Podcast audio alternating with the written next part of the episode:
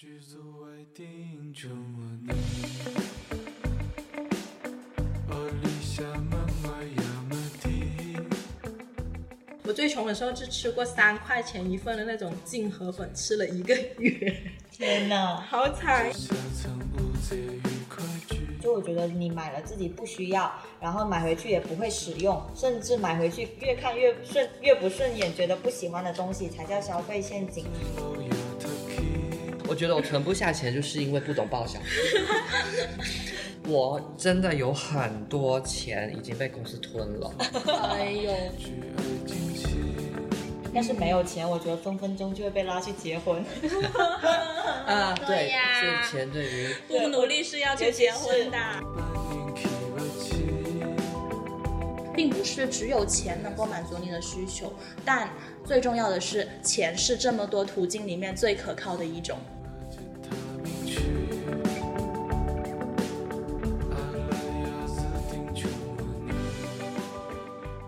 Hello，大家好，欢迎来到《问题来了》播客。问题来了是北辰青年旗下的播客平台，正如《问题来了》这个名字，在这里我们将每周探讨一个都市青年困惑的难题，试图让大家在职场、生活、亲密关系中变得更加松弛。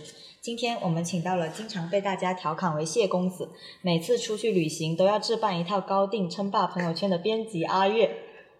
Hello，大家好，我是把钱都花在了买高定的阿月。还有每天上班带饭，下班前给手机充满电，给水瓶装满水，永远知道公司的纸巾还有周边放在哪里的薅羊毛省钱专家 Kiss，大家好，我是铁公鸡 Kiss。还有曾经扬言接广告就是为了养爱好，隔段时间就斥巨资全款抢到各路音乐演出门票的编辑 PP。Hello，我就是把钱都献给了艺术的 PP。好，我是蛋蛋。没错，今天我们要聊的话题就是存钱。存钱这个事儿有多难呢？我们有一个编辑说，如果聊这个话题超过十万的就不要找他了。不知道有没有人和我一样，在毕业前觉得十万块也就还好吧，不就是一个小目标吗？诶，结果发现毕业两年后，账户余额就是怎么样也超不过六位数。为什么存不下钱呢？花掉的钱我们都用在了哪里呢？那些年纪轻轻就存款六位数的人到底做了什么？今天我们就来聊一聊这些话题。先问问大家，如果现在你突然多了十万块，你会去干什么？每个人可以最多说三个哦。先说说那个高定小丸子吧。这样大家真的会以为我那么浮夸。就是，嗯嗯，其实我看到这个问题的时候，我认为它是真的有可能发生的。哦就是突然多了十万块，我就中盘了。不是，我排了很久。我这个人是中奖学员起的，就公司各种年会我从来不会中奖。什么时候我可能会突然多了十万块呢？嗯就是今年被裁员。哦，真的吗？对，如果我被裁员，如果公司按照严格的要求来走啊，N 加一的赔偿，我是可以多十万块的。但。那如果多了这十万块，呃，我算了一下，多十万块我可以快乐一年半，能够用好十明确、够吗？不用买高定吗？不用我我 gap 的时候，咱就一整个就是朴素好吗？嗯就我可以快乐一年半。比如说我看了一下哈，我在大理，比如说租个房子，最呃两千已经算还不错了，一个月长租。嗯那我两千乘以十八就是三万六。嗯嗯，那我吃饭在大理应该花不了那么多，那算我还会花点是金钱在艺术啊各种方面，一个月呃三千再乘以十八，那就是五万四，五万四加三万六，其实就九万多，还有几千块就是可以买买机票什么的，所以十万块其实真的可以让我快乐一年半，所以我这个是会第一个是用来做 gap，第二个是嗯打工嘛，没有尽头的。十万块，要不如果我想做一个自由媒体的博呃自媒体的博主，那我十万块可以拿去做创业基金。我我想插一句，啊我也想过，就是如果给我十万，我会去做自媒体，但我想的是给自己买粉，我就没想到还要也是介绍也是一个一个很好，就是你 你我听到了大家的算盘。你起步就你起步就就已经赢了很多人了，就买 直接先买粉。然后第三个是我可能会给自己买几个比较还不错、好看看的一些小包包，要买高定开始了。就是因为我真的很爱背包包，然嗯后如果十万块，那平常其实太贵的又忍不住下手，那突然嗯多了十万块，真的那些包包好的，他们的皮真的是很好，可以背很久的。嗯 哦，毕竟所以被裁员了，所以安慰一下自己。对，所以当我想了这些一二三三个的时候，我就觉得裁员也挺好的，然后默默许个愿，明年我被裁员吧。救命！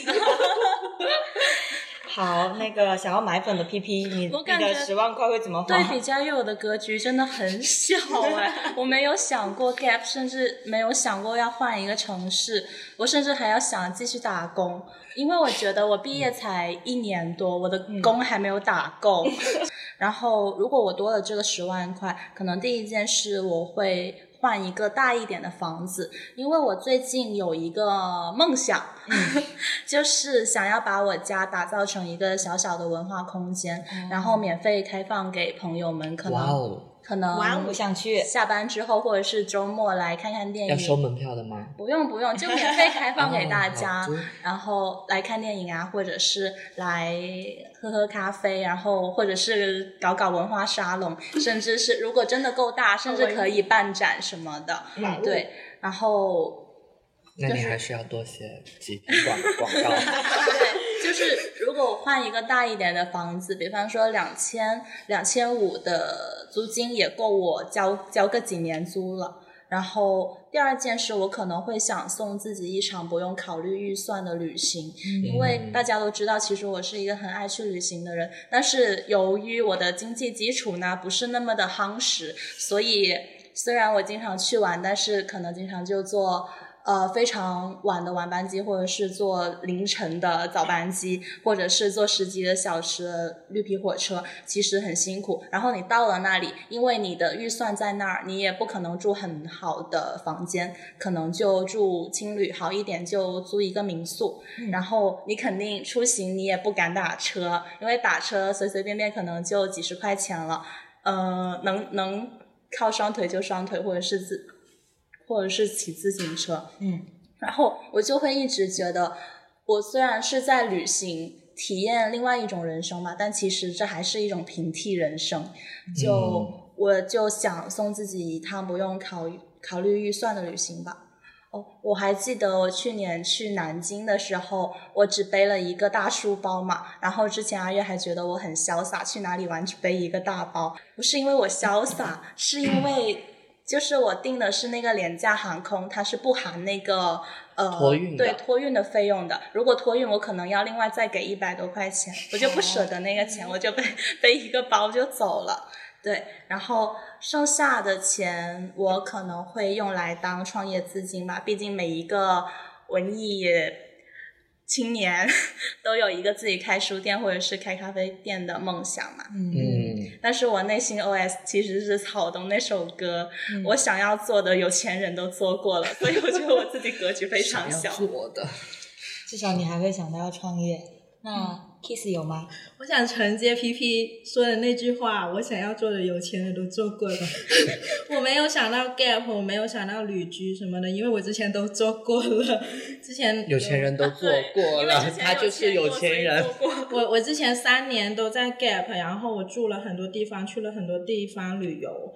呃，我是真的觉得十万块花不了多少，嗯嗯，它一下子就可能被花完了。可能对于我来说的话，我当下会把我很想要买的东西给买掉。例如，我现在可能会很想换一部单车，然后可以让我骑得更快一点。然后之后的话，我会想投资给朋友，或者说帮助其他人。对，现现在我有个朋友在创业，他很需要钱，可是我现在我！我流动的资金可能还不能给他那么多，所以我会想把这十万块钱的一部分给到他，然后剩下的呃就存起来吧，然后继续打工。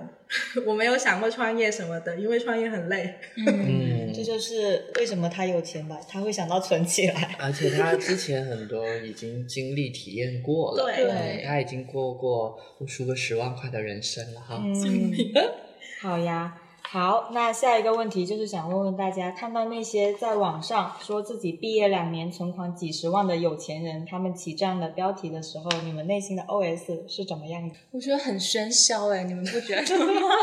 我看到我就会肯定很反感啊，会划过去或者是长按，以后不许给再给我推荐这种鬼东西了。但是可能换到几年前，我还是一个大学生的时候，我当时肯定会很焦虑，觉得自己。还挺失败的，毕竟很多现在发这样帖子的人，他本身可能就二十出头，对对对。然后，嗯但是现在也就还好，我觉得我会认为这只是一个传播上的噱头，然后或者是引流，我会 是可能很像很专业。很有洞察。对，像很多人一样，直接点进评论区，你就说吧，你想要卖什么，或者是你要你在你要在哪里搞直播，你就直说吧。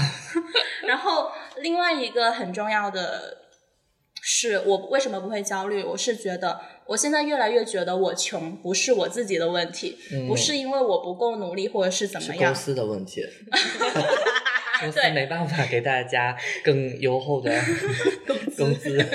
播 吗？我本来想说点更有深度的东西呢，因为我觉得我穷都怪马太效应，呃，资源会流向本来就有资源的人，就是所以会造成富者越富、穷者越穷的状况。所以我觉得别人的成功跟我没有关系，然后我的失败全部都怪资本主义。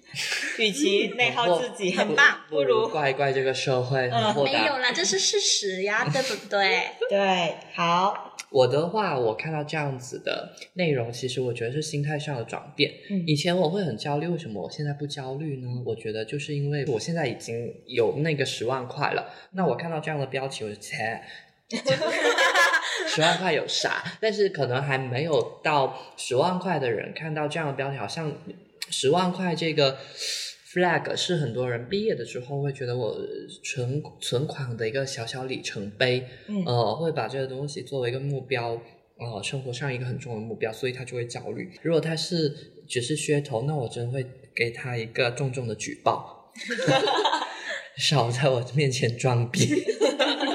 如果如果他真的是呃很努力赚钱，然后也把他的一些呃方法论啊，或者是一些 tips 给到大家，因为搞钱其实也没有什么可耻嘛。那我可能甚至还会轻轻给他一个赞，轻轻点赞，重重。举报，对。好，Kiss 有吗？其实我我觉得我身边还蛮多这种情况的，可能你毕业两年就存到了几十万，可是真的是有人他们自己撞到了，我是真的佩服。我觉得我拉低你朋友圈的 level。你都把钱献给艺术了啦，对是哦可是可是我艺术无价的啊、可是有很多是父母给的，就是哦可能有一些人毕业了，他们就会收到父母给的一张金卡，然后里面会有很多钱的那一种，然后他们就会把那些呃余额啊什么的就截图，可能就这样子开始了他们的存钱博主的创业计划。嗯，我是觉得不排除有这样的可能，然后我看到的话是绝对不会焦虑的。其实我们只是看到了他存了多少万，但是多少万里面有多少是嗯完全靠他自己的，可能他不会。就是他的十万块组合组合结构到底是怎样的？可能一块钱是他的，以及这九万九 千九百九十九是爸爸爸妈妈给他他的毕业资金。好，那第三个问题就是我们今天的主题啦。你存到人生中第一个十万块了吗？如果存到了，能否分享一下是什么时候，以及是靠什么存到的？我已经毕业五年了，如果还嗯没存到第一个十 万块，那估计就是在其他地方有很好的收获啊。但是很委婉啊。就是，但是我存到了，但我也很慢。其实我是快毕业第三年才存到的。然后我觉得，嗯，我前两年毕业结束，其实我一八年毕业，我二零年的年初，嗯，呃，我其实也才账上才只有一万五，就是我前两年很颠沛流离。哎呦，然后呃，其实我觉得为什么现在可以，就是第三年就可以存到十万块，其实是我自己认为啊，我没有发横财，也没有去创业，也没有做自媒体，那我稳定下来，靠稳定的打工。是让我存到这些钱的首要前提，因为太奔波，我真的是呃就会存不到钱，你有很多意想不到的开支。为什么我前两年会就是账上只有一万多，甚至有时候还是负的呢？就是因为我前两年裸辞太多次了，嗯就是我用呃很少很少的收入，但是我一直在探索我到底喜欢什么工作，就是不想将就，而一旦不想将将就，你就要付出代价，你用你本来可以收入的资金和工资去拿去探索你想要的热爱是什么，所以这就是你付出的代价。比如说我没有收入的日子里，我租房是要钱的，嗯水电要钱，然后我又是个艺人，社交也要钱，嗯，所以这一整个就都有很多意想不到的开支，而且是我在裸辞的时候，我面试也要面试也很花钱。为什么面试花钱？因为我虽然我在广州，嗯哦，但我那会儿找工作已经后来焦虑到，就想着说，其实深圳、东莞我也可以。嗯所以当有一个工作机会还不错，或者是你不想就放弃的时候，你又很想去现场看看他们公司怎么样，那我去一下深圳面试，我来回高铁票就要一百五了。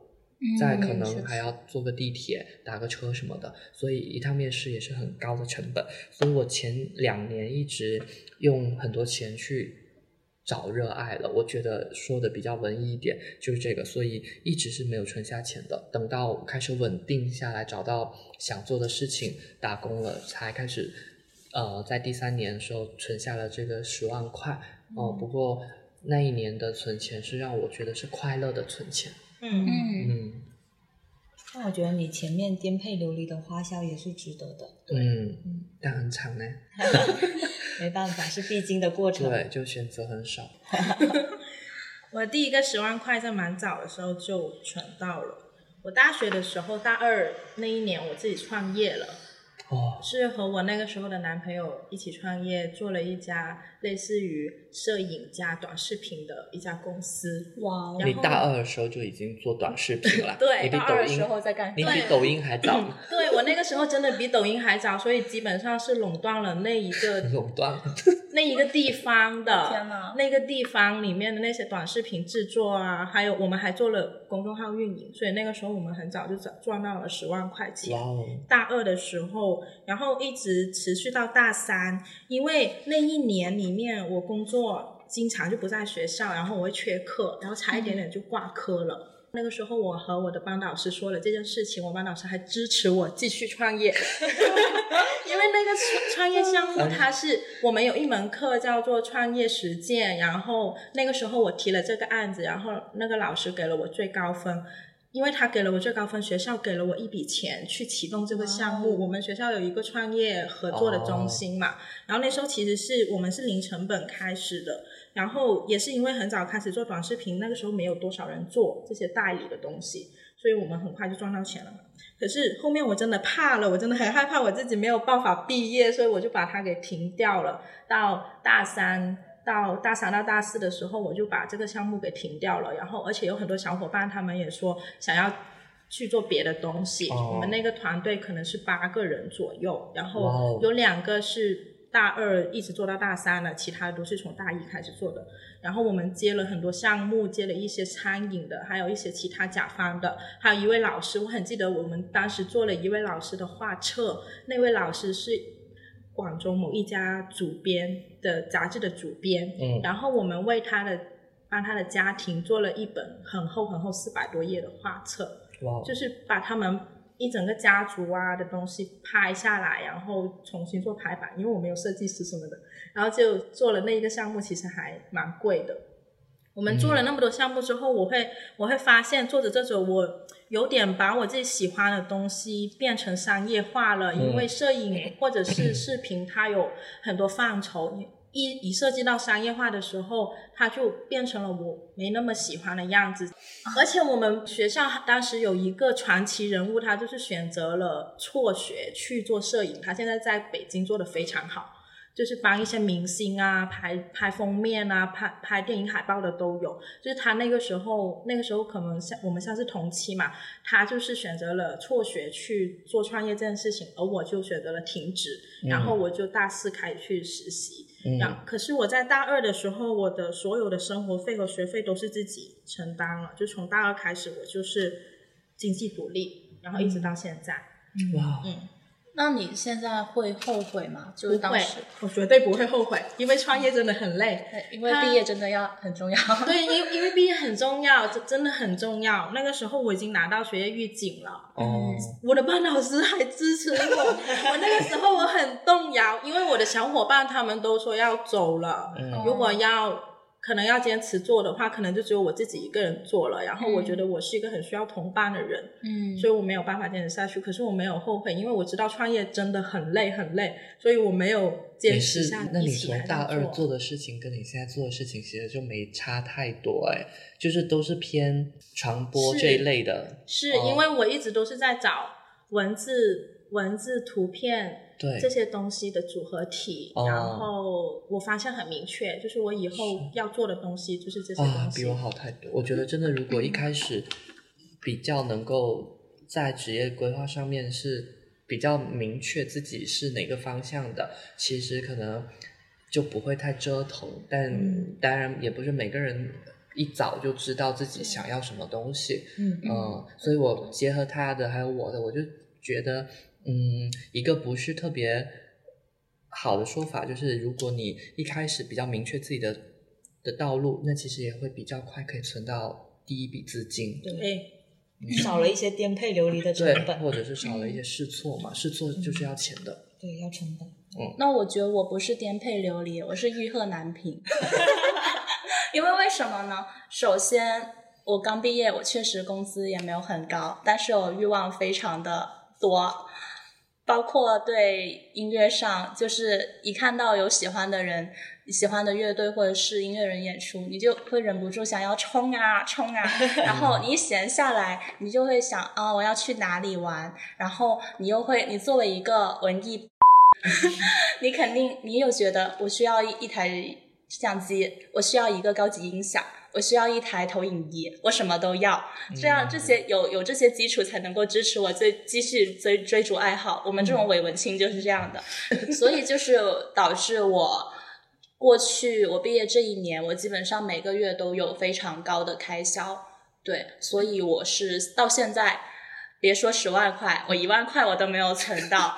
但是我觉得，但是你很快乐啊，对呀对我很快乐而且我现在我所需要就是支持我继续追求我喜欢的东西的那些物质基础，我觉得我已经拥有了，然后可能接下来也不会有太高的开销了。对，可能在硬件这方面，但是硬件这方面是指家里做成一个展啊、音乐厅啊什么的。对对对，但是像演出还是要继续冲的。对、嗯对，哎，进入音乐圈真的挺花钱的。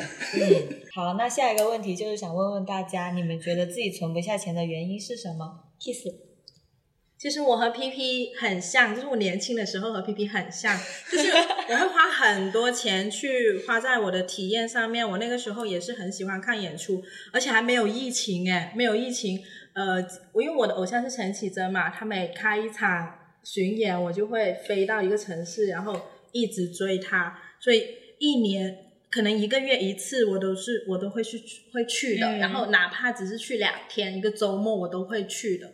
所以那个时候我花钱真的是很多，而且呢，我也是有过很大手大脚花钱的阶段，是我自己真的很爱买东西。嗯我也是，我和佳悦是一样，是很很喜欢收集包包的。之前，然后呃，我的爱好也很费钱，可是呢，都是一些很体验式的消费，例如胶片摄影。胶片的话，大家都知道，现在它涨价涨得太多了。还有我的单车，我改改装的时候也是花了很多钱。还有旅行，旅行和徒步，徒步应该是最花钱的，因为他请一个领队就可能就要四五千块钱，他可以抵上我的一趟旅行了。之前我请过一个领队就很很贵，这些就是我存不下钱的原因。为什么我后面又存下来了呢？是因为疫情吧。就是因为疫情，我没有办法出去旅行，然后偶像又没有办法演出了，可能我就存下来了。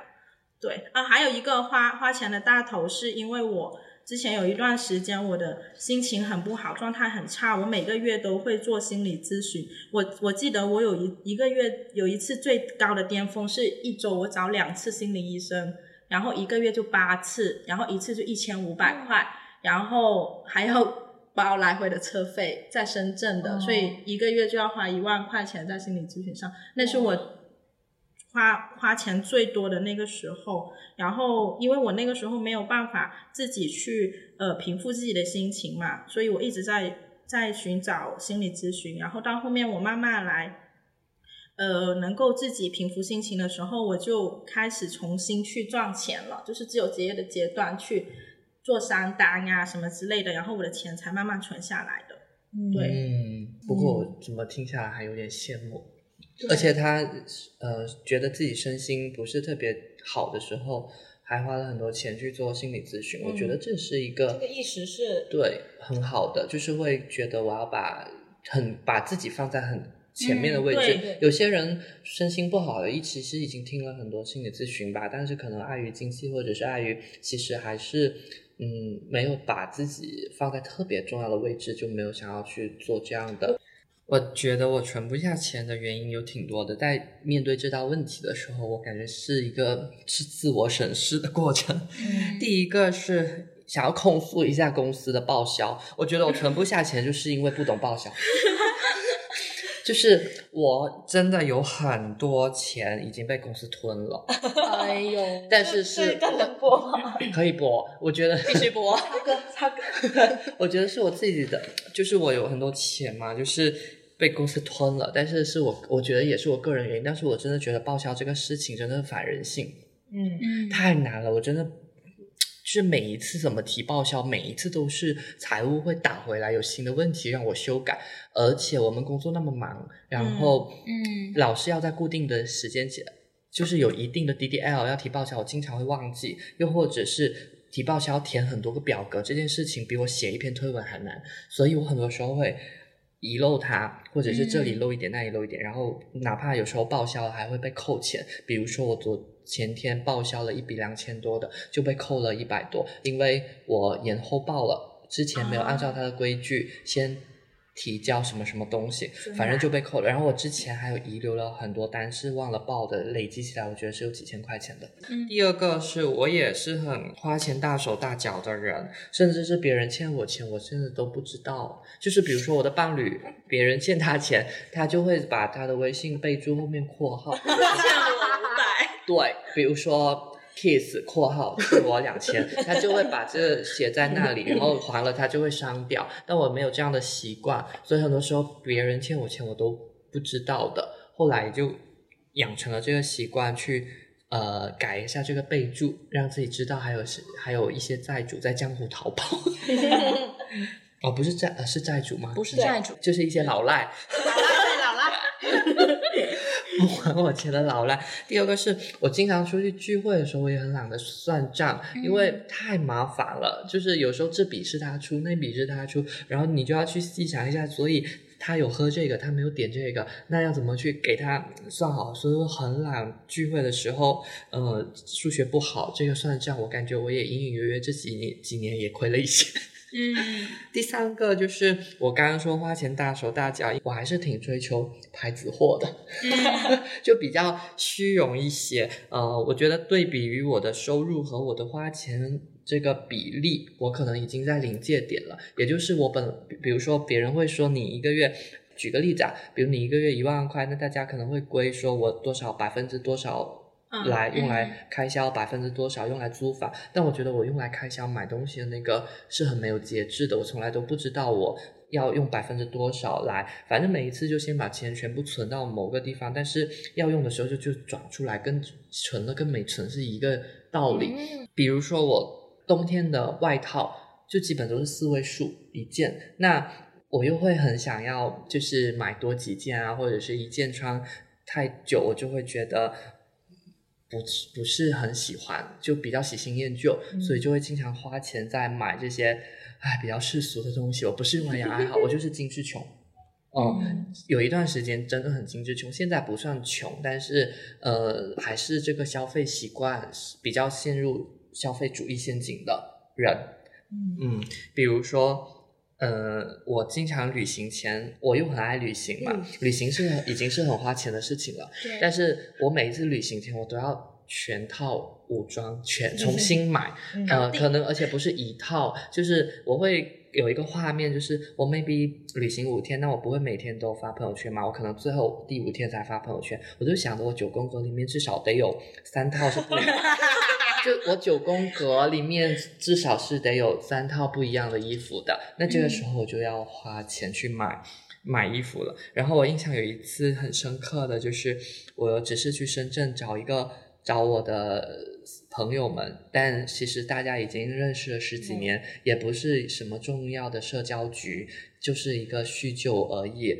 但别人，而且有也就在那里休息一个晚上嘛，但别人都是背一个书包走，我拎了一个行李箱，我拎了一个行李箱，然后里面放了三套衣服，然后他们就 一直晚上三套衣服，不是当天一套，然后哦出去我可能会一套晚上睡衣对睡衣什么的，但所以我就带了嗯这些。然后我另外一个朋友他是说。我直接穿他的耶，我什么都不带。他家肯定是有一些破旧的衣服不穿的，我就直接穿他的睡觉不行吗？然后穿他的衣服出门不行吗？你居然带了一个行李箱，你是要去走秀吗？我就被大家唾弃了。但我一直有一个观念，就是如果一套我一趟旅行，我之前没有把所有的衣服买新的，我就觉得这趟旅程白去了。白去了，不是、哦不是精致新鲜的旅行。嗯嗯，就是而且我每次穿新衣服来上班，我就会很开心。嗯，所以我就会导致买很多。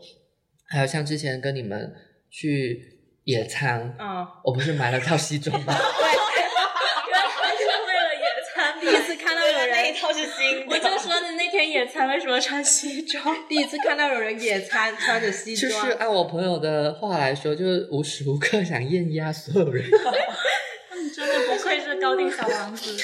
嗯，嗯，我听阿月的这一通分析，能感觉得到他真的有在好好的反省自己。好，那下一个问题是，大家是从什么时候意识到我好像挺穷的，得开始存点钱了呢？P P，这个我有发言权。我真的是最近才发现，我真的挺穷的。最近才发现，对，可能之前被欲望蒙蔽了眼睛。对，就是几个月之前，我妈妈决定退休嘛，也不是退休，她就觉得我累了，干不动了，就想就这样就休息下来吧。然后，因为我妈妈她一直是自己开店，所以之前也并没有去交一些呃那个社保之类的，所以他以后也是不会有养老金。对，然后我妈妈以前的存款用来全额买房了，对，所以说他现在并没有存款，然后也没有新的收入这样的一个情况，然后他就呃很很小心翼翼的问我能不能每个月给他转一千块钱，然后当时我看了一下，我的微信余额只有五百块。然后我当时就心情又很复杂，一方面又觉得有点生气，我才毕业多久啊？而且我工资又没有很高，然后我每个月还要交房租，还是在广州这种大城市，我本来就没有多少钱了，你还要给让我给你一千块，那那我在广州吃西北风吗？对啊这样没有，反过来想又觉得自己这样想很不孝顺，我又会觉得。自己很没用，我妈妈她一个人，就是我是单亲家庭嘛，她一个人把我拉扯大，还买了房，然后结果就那个房还写的是我的名字，结果最后问我每个月要一千块钱，我都给不了。然后呢，然后呢，我就我就跟她商量，能不能就是她现在的老公给她五百块，我我每个月给她五百块这样子，然后她就很生气说。你就当我没有问过你吧。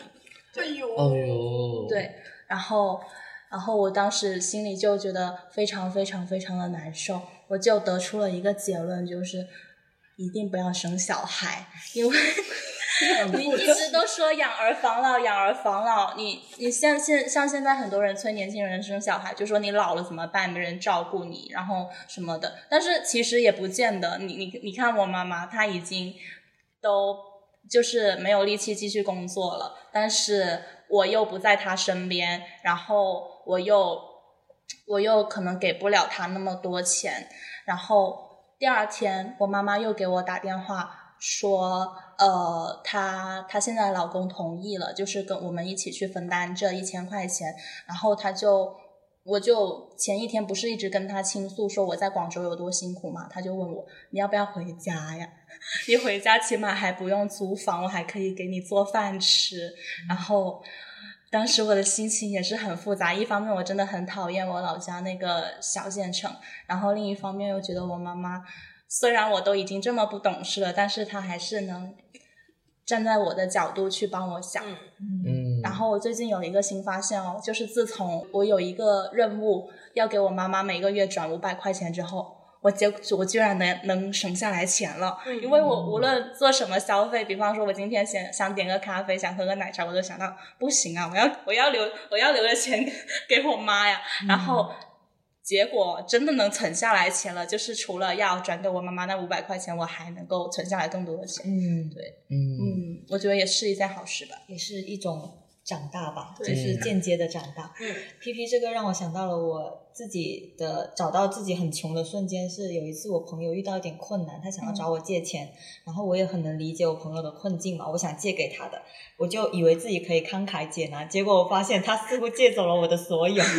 哇，嗯，所以我那个时候就是结果有没有借这个是另一回事，但是那件事是让我意识到，嗯，就是我自己供我自己当然是没问题的，但如果确实有一些意外突发事件的时候，我是没有这个风险的防御机制的，嗯所以就会发现，要不还是存点吧。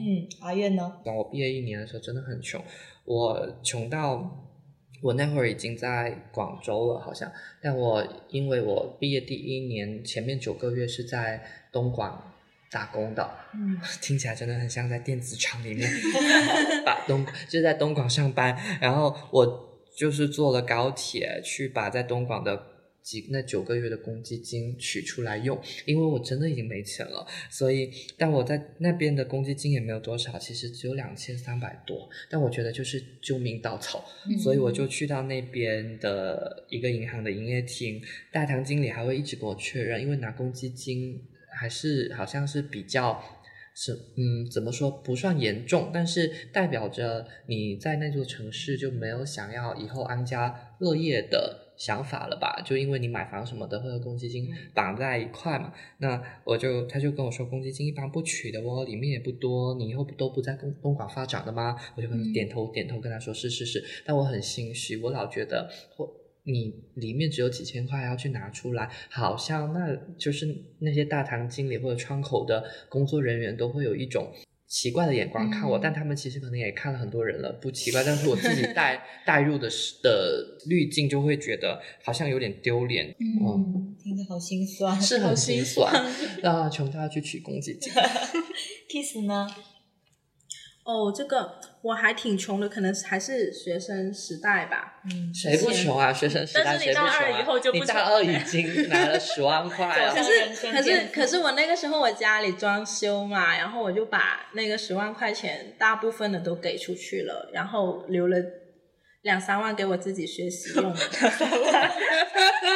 我还没有你见过有没有想过，P P 毕业一年了还没有存到一万块，把他赶出去？我，然后所以去学了语言，那时候用了自己的钱。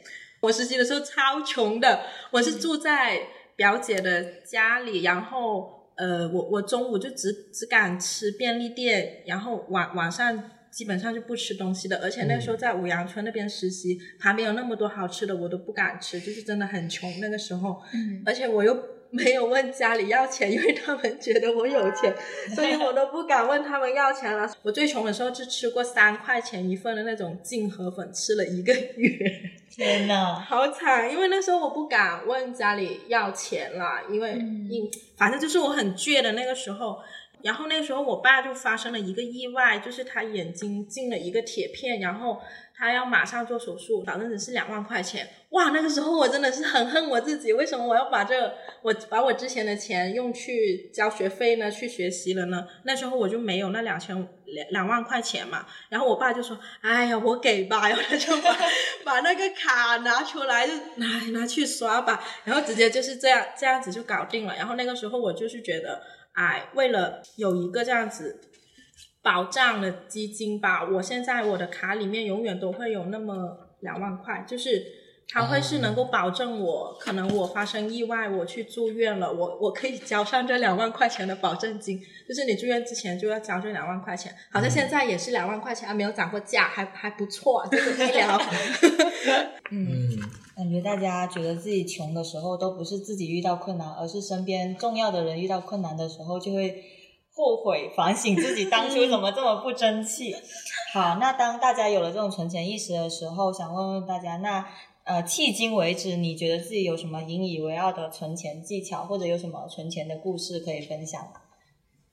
嗯，我还是真的觉得嗯。打工还是可以 可以存到点钱的，就是当然我不是因为不是每个人都适合创业啊，或者是嗯。每个人都有额外的赚钱技能特别强，每不一样的。但我我我当然我觉得，如果你只是为了存钱，然后疯狂打工好像也不行，就是能够快乐工作、快乐存款是最重要的。就是你做着喜欢的工作去存钱，这个我觉得是一个比较良性的循环。嗯啊嗯其实对于普通人来说，积少成多，靠打工还是比较普遍的一条道路吧。对，虽然我们经常吐槽工资就这么低，嗯还不够那个通货膨胀涨得快。但是我在二一年的时候，我做了一小段时间的副业，因为其实我感觉，如果现在我没有工作了，我自己认为我是可以赚钱的。我在二一年做了什么呢？其实就是去做了小红书博主嘛。嗯呃，那一会儿觉得小红书大家好像身边的人都做得风生水起，那堂堂一个做公众号这么多年的，有很难做小红书吗？就抱着试一试以及不服的心态去做小红书，结果我第一篇小红书当时就爆了嘛，就给了我很大的信心。第一篇就涨了五百个粉丝，哎，种子用户就来了。那我就接着就很勤勤恳恳的在地铁上也写，回到家也写，还在公司中午午休也不睡的写，嗯哦，就连续跟了很多。后来慢慢慢慢慢慢，真的就几千粉的呃开始上来了，就开始居然有人开我开始找我投广告了。等到最高峰的时候，其实我有一两个月都是每个月都有四到五 K 的，呃，就是广告收入。后来我停的是，我好像真的找不到我，还冠冕堂皇的理由来了，就是我好像 真的找不到我为什么要做这件事情的动力。嗯嗯说起来好像很难理解啊，就是赚钱这个事情，你还能赚钱了，你还要说你找不到这个赚钱的动力，所以是我自己停更了那个小红书。可能一是那样的内容我不喜欢，二是那样的生活节奏，我觉得我自己 hold 不过来，我还是很需要回到家摆烂躺平和做一些不是那么耗脑的事情了。嗯就很累，所以我就也停下来了，没有再去做这件事情。但我觉得有一定的文案或者设计能力的人，或者有比较好的想法的人，其实在这个时代去做自媒体博主，我感觉还是一个不错的可能发展副业的技巧。嗯哦，可以尝试一下。对对成本也不高，你就只是注册一个账号，不需要投入什么资金，只是投入了你一些时间精力而已。嗯嗯，对你来说吧，因为你已经写习惯了。哦对，所以我说是要有一定的文案或者设计，喜欢做这一行的人可能会比较顺对，。就是从主页迁移过去。对对对对对，嗯嗯，Kiss 呢？啊，我我是一个非常会存钱的人，哦，看出来了，看看我看我每天自己带饭就知道了。真的，他来公司这么久，很少很少看到他点外卖的。嗯呃，我从来北城的第一天，我就是带饭的。其实是因为我自己身体的原因，我要吃那个糙米，我不能吃精粮，所以我就因为外面很难买得到糙米嘛，而且糙米的饭很贵，外卖的，所以我得自己，而且是做两个人的饭会很很便宜，就是可能那个成本可能就是二十块钱左右，嗯就很便宜啊，所以这这样子你吃饭就省啦，又又省了十几块钱了，对不对？对，然后还还有就是，我是一个很少打车的人，因为我有单车，我就自己骑单车。哦，低低于二十公里的，我都自己踩单车过 去。我们不是每一次聚会，比如说可能在嗯广州哪里，可能是五六公里，他都是自己先骑车过去我就会先骑车过哎，去。又又省钱又环保。对，而且又可以运动，可是又可以运动。我估计他都赚回来了。对，真的撞回来，因为我那部单车是我一六年呃，就是创业时候买的那部单车，七年前，很久了，它陪了我很久了。然后还有社交是很花钱的嘛，可是我就很少社交，是我非常非常的少社交。然后我一个周末两天，可能我会留留一天去骑车去运动，然后另一天自己待着，怎么去社交呢？就是其实这些大花钱的东西，我就基本没有了。嗯，对而且楼下的便利店他还知道什么时候打折。对，就是呃，每天下午四点之后，他就会开始贴那个打折的标签。可是我们要迟几分钟去，又给一些他贴标签的时间。就是我总结出来的经验，基本上迟六呃迟六分钟就 OK 了，他就可以把那个标签给贴完了。六分钟，对对对对，嗯，还有的就是不要冲动消费，这是真的。因为我之前是会冲动消费的，然后到了后面，我是基本上就不会冲动消费，是因为我东西太多了，就是我是一个。有收集癖的人，就是什么公仔呀、什么东西的，我都会买很多。什么，我一我现在床上还有十个公仔，还有一个比我还大的那种 哦公仔，就是就是我之前买的。然后我我现在的话，基本都不会买这些很占地方的东西，反而我会买一些可能品质会更好的一些东西，例如我的包，我现在背的那个包是我一九年买的，然后背到现在，我每天都背着。它是小羊皮的，所以它很耐用，又防水，比比那个比比之前那个真的是好用多了，而且它又轻很轻，又装得了很多东西，然后我就很喜欢它，就是可能要买一些品质好一点的东西，然后你就可以用很久很久。然后还有就是我自己的话，我是会留一张卡，它是不绑定线上支付的。防止你们有我们把吗钱转出来。你们有吗？在我高中的时候，我就有一张卡，它是不会不能用手机用支付绑定，然后只能投钱进去的。哦，高中的时候我就有这么一张卡强，制自己不要消费。嗯，后面即使是绑了手机，再穷我都不会用那张卡的钱，就是每一个月会把好几千块钱投进去，就是给自己限定出来的。Oh my god！还有的就是，我我还我我其实是不会理财的，我是真的是不会理财。然后我我这我是可能今年我才问了一下我一些很厉害理财的朋友，他们是怎么理财的，他们都是放支付宝或者是微信，我现在都不会。然后我基本上就是把钱给我爸，然后让我爸自己去弄，让我爸自己去理财。你还有一个理财助手，其实对于我们这些打工人的话，可以在银行里面存小金条的。嗯，就是每一个银行里面会买可以买金的，就是每一段时间，我觉得金是可以值得投资的一个东西。好，对，除了金就是石油啊，哎，等一下，理财有风险，投投资需需谨慎对对对，不不不要总听我的啊。可是可是金真的是升的很快，它最近已经很快。以就是放进去，它会逐渐升值，是吗？对啊，就是你现在买入它之后的金价会涨嘛，所以你会涨嘛。十年前的好像涨了很多了，十年前的那种，哦对。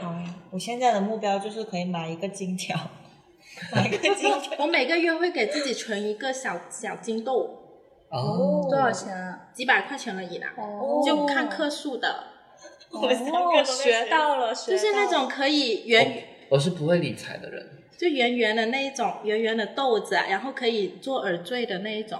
哎，我真的很傻瓜，是理财。我都说，我就只会把钱全部转入余额宝，没有别的了。我也是，嗯我不会理财。我也是。你们还有钱存就不错了。还有一个就是，我还是会持续为我的爱好买单的，就是。我之前不是说我有一张卡是不绑定银行嘛，然后我有两张卡是一张卡是做旅游基金，另一张卡是演出基金。哇哦，就是全部把它分开来做。然后你旅游基金的话，你就出去玩的时候，就在就在那一张卡里面给钱。然后旅游基金的话也是，这演出和旅游是分开的。对，哇，嗯，感觉也是一种既能满足自己的需求，但是又能够理性一点消费，的方法。减少一些吵架，不然嗯大家没有一个共同的 standard 在那里，就会他说他有理，我说我有理。嗯嗯，你整个受益匪浅。我也觉得是不不太可以提前消费，我是没有办法接受我自己提前消费的。嗯所以，因为我觉得，如果一个人背着贷款，他走路的时候都会很累，就有很多 抬不起头。对，就会有很多顾虑。因为我大学就有很多人，他们去用分期乐啊，或者是去贷款，然后买很多东西，欠了很多钱。之前还有一个男的，他借我几万块钱，就是他预支超前消费去赌博。哦对，然后因为我我有看到很多因人因为就是超前消费满足自己的欲望，然后结果后面还不上的那种结果。嗯，因为其实、呃、不管是上大学还是出社会，大学有大学的诱惑和攀比，社会有社会的诱惑和攀比。我觉得这时候还是说句不好听的，自己几斤几两，要知道对对别人有的不一定你现在就一定要拥有嘛。嗯，哎，那下一个问题就是想问大家，你曾在什么情况下有过冲动消费的行为？现在的你会怎么去应付现实生活中的消费陷阱，以及你是怎么看待这种陷阱的？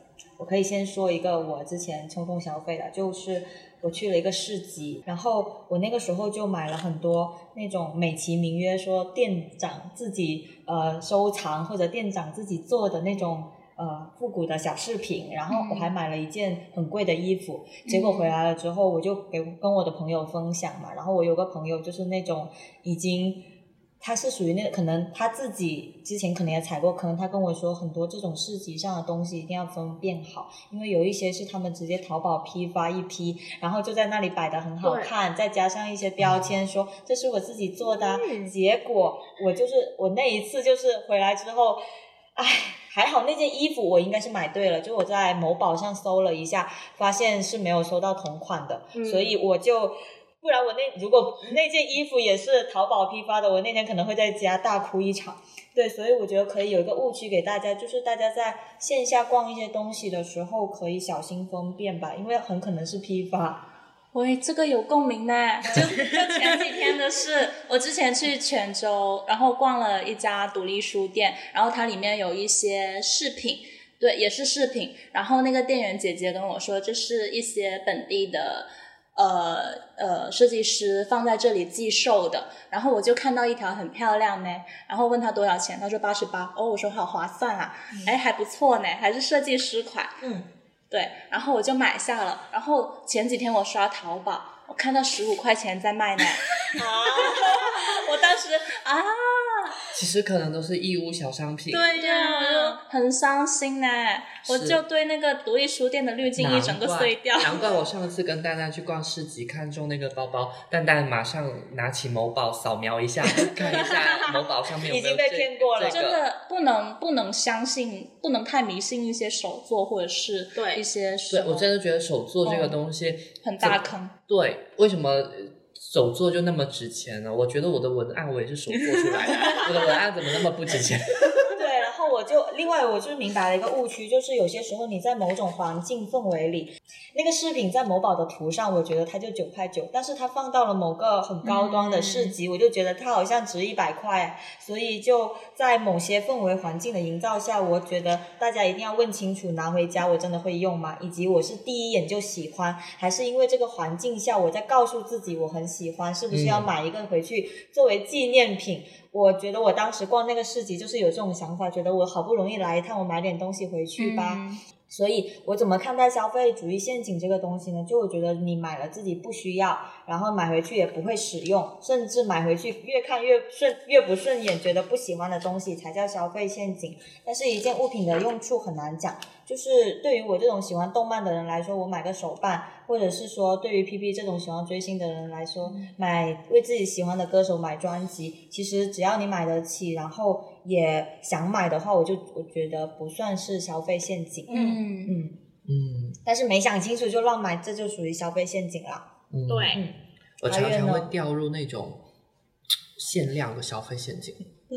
限量。营销，对，设计师款，就比如说，其实同一个同一个款式的衣服，但它因为那个颜色哦，是比较少的，嗯，我就会想要买那个颜色，但那个颜色可能比，比如说一个紫色一个白色，可能紫色比较少，所以紫色就会比白色的贵嗯几百块，但我经常就会觉得那个紫色的比较好看，但其实两个是一样的款式，但我经常会掉入这种用颜色来做噱头的，或者用限量来做噱头的，有点像粉红税，是不是？对，其实是一样的。嗯就比如说女生的的嗯东东西西会比男生的贵一点点，嗯嗯，然后我就之前会经常掉入这样的陷阱，以及我不是经常会买比较多的衣服嘛，那我买的时候可能几百上千，但出闲鱼的时候就几十，但也没有穿过多少。所以那个就会心就是会在滴血，把你咸鱼号给我。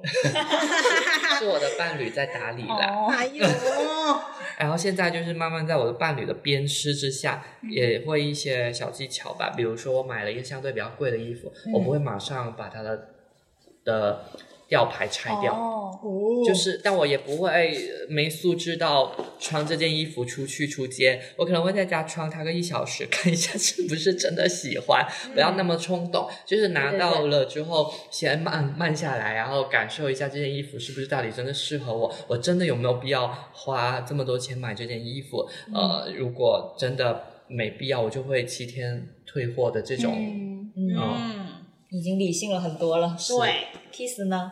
我我最近有过一次冲动消费，就是买买周边、买公仔。哦我去我去红山动物园，然后去买那个他们的那些周边，然后那里都是写着什么红山动物园限定，然后晚上是没有的什么什么之类的，然后我就在那个小摊那里挑挑挑挑，买了五百多块钱，我从来没有买过五百多块钱的公仔。然后那个时候我我和我朋友。背着那一袋东西去咖啡店，然后我们一个一个摆下来，就在那里看嘛，觉得哇，他们好可爱啊，圆圆的，超可爱的。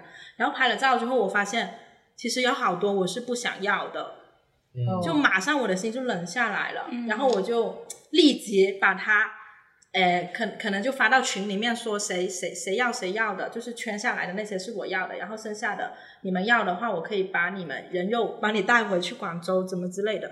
然后后面就真的有有三百多块钱是拿回来的，那实际上我是拿就是花了一百多块钱，我就可以买到我想要的公仔。就是我经常会有这样子的消费冲动，但是你会及时我会马上的。对，嗯马上止损。其实，其实我是还蛮厌恶这种消费陷阱的啊。结果我就在小某书上面看到了这个公仔，其实广州也有的卖的，在哎，就就在某某商场里面就有一个摊位，它是可以在那里卖的。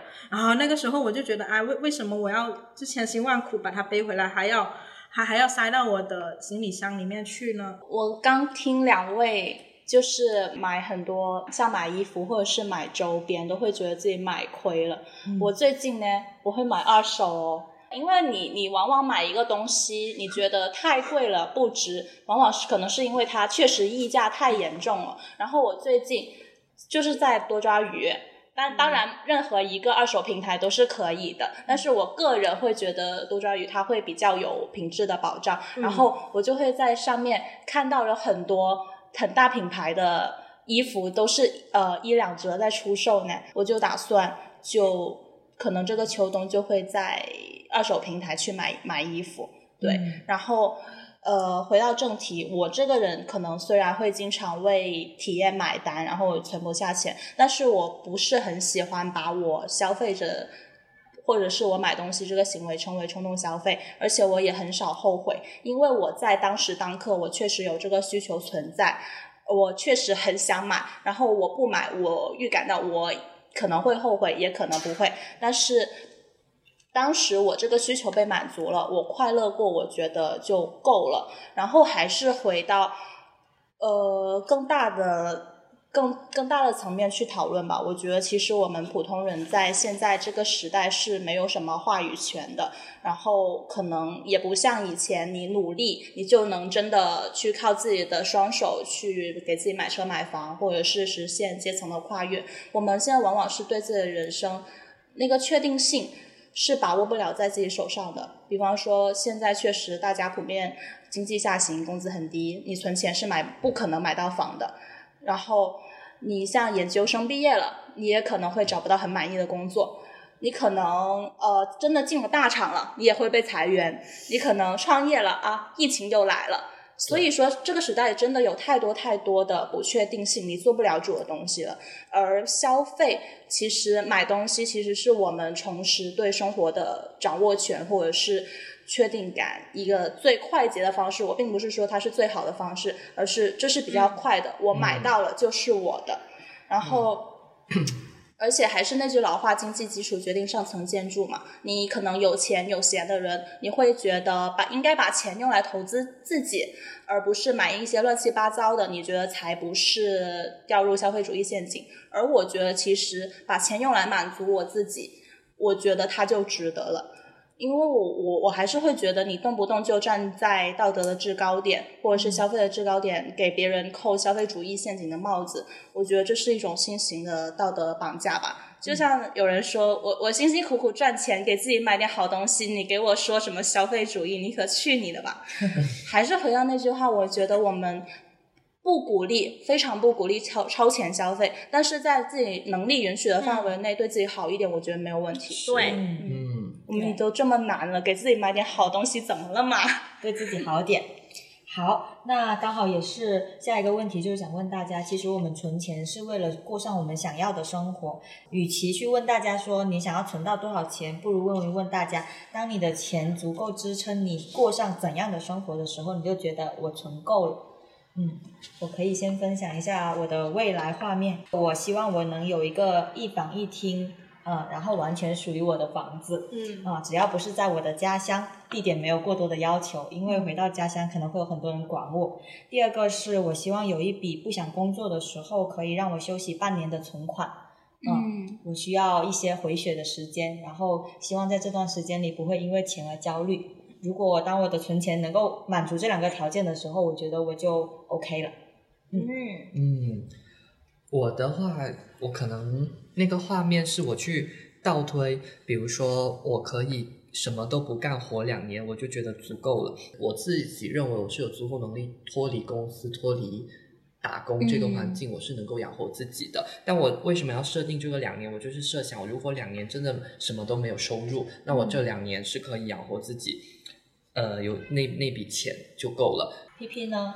我。个人觉得，其实眼界决定你的活法吧。嗯，欲望是永无止境的。我现在可能觉得，我工资再多个两千三千，我可以实现咖啡自由、打车自由就够了。但可能真的，我到了那个境界。到了那个高度，我可能又会觉得，要是每个月再多五千就好了。消费升级了。对啊，我就可以旅行自由啦，然后就可以每顿吃大餐啦。其实我我觉得是你无论赚多少，你都会觉得差一点，你永远都会有新的需求、新的欲望萌生。嗯。你永远都会觉得再多一点就好了，而没有一个真的绝对饱和、绝对满足的状态。所以我个人可能不倾向于去想这么多，就先努力赚钱呗。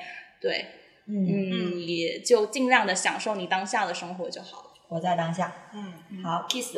我我之前呢是有看过一个人，他统计在广州要财富自由的话是需要一千万，就 我觉得这个数非常的适合我。其实他他不是因为我花的多，因为我花的是很少的。然后我我是我是我是要看到我的户口上面账户里面有足够多的钱，我才安心。嗯，对，所以我觉得这个钱很难去衡量，嗯，就是它它的具体是多少。可是我想要的生活是很简单的，就是可能够吃够住就行了。嗯嗯，果然大家的物质需求和未来生活的画面都是 不一样的。好，最后一个比较大的问题，对于你来说，钱此刻的意义是什么？我先来吧。嗯嗯。我觉得对于我来说就是自由，自由，自由。嗯，有钱呢，至少可以拉个行李箱，哎，我就出离家出走了，然后屏蔽各种令我不爽的管束和要求。要是没有钱，我觉得分分钟就会被拉去结婚。啊，对呀，是钱对于不努力是要去结婚的。对，然后尤其是对于一个小镇女孩来说，我真的我真的觉得没有钱，分分钟就会被拉去结婚。好，下一位。我想的比较多哎，我觉得钱我可能会想的比较多吧。就是第一个对我来说，嗯，可能是安全感，因为爸爸妈妈比较老了，就比如或说刚刚前面家用的那个，嗯嗯，我很难独善其身，或者是在或者我自己认为的道德标准，我就是应该是养老，就是应该赡养老人，所以钱对我来说，我应该是得一直有一笔是给他们的。嗯哦，这是我第一个。第二个就是，嗯，我觉得还是有一点点价值感，就是我感觉我们在现在这个社会，每个人都被明码标价的情况下，嗯，我能拿到。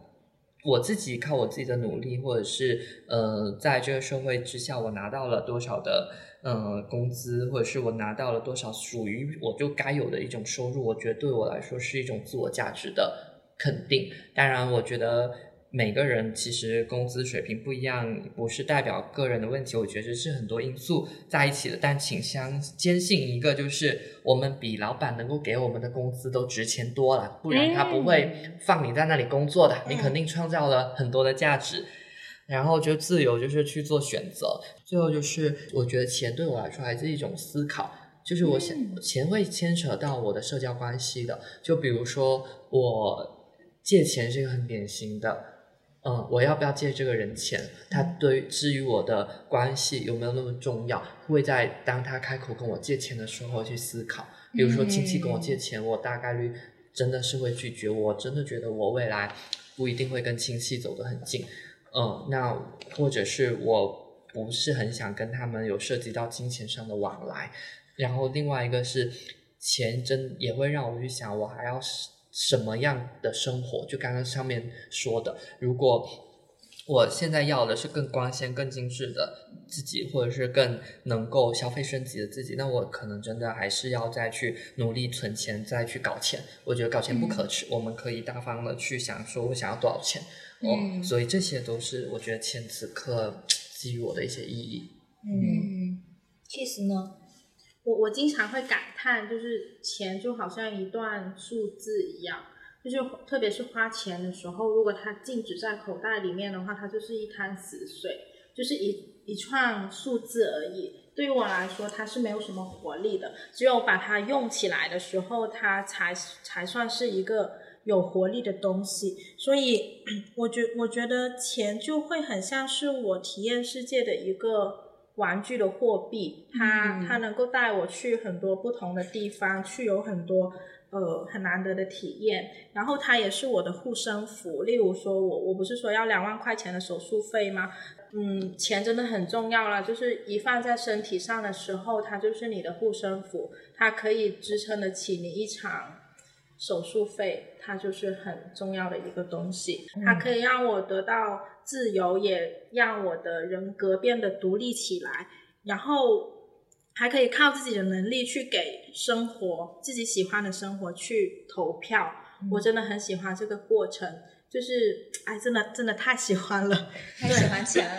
对我我我我没有否认过我是一个很爱钱的人，嗯可是我我会说我会想要自己先富有起来，再去可能再去要求伴侣什么有钱吧。我会先让自己先富有起来，再去要求别人吧。而且我我我发现，在花钱的过程中，可以培育自己，培养自己对物欲的控制。嗯不知道你们有没有这种感觉？嗯就是你花着花着钱，你就会发现自己想要的是什么东西，或者说你不喜欢什么东西。呃，例如说，我买包包的话，我可能会买一些它品质会更好一些，让我买的久一点，就用的久一点的。然后呢，可能它会比较贵，对。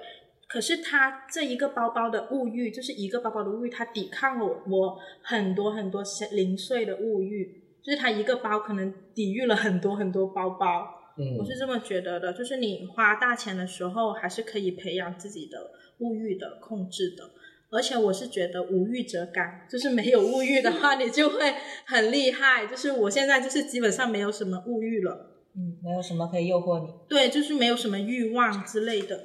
同时呢，我也觉得赚钱和存钱这个过程是很有意义的，嗯是非常非常的有意义的。而且，嗯，你赚钱的时候，其实也是把钱存呃灵活起来嘛，它放到了你的位置上面，然后你可以去理财，存钱的过程你可以去理财，然后把钱动起来，它也是很好玩的一件东西。当我们的资金能够多起来的时候，可以多点去尝试这些事情。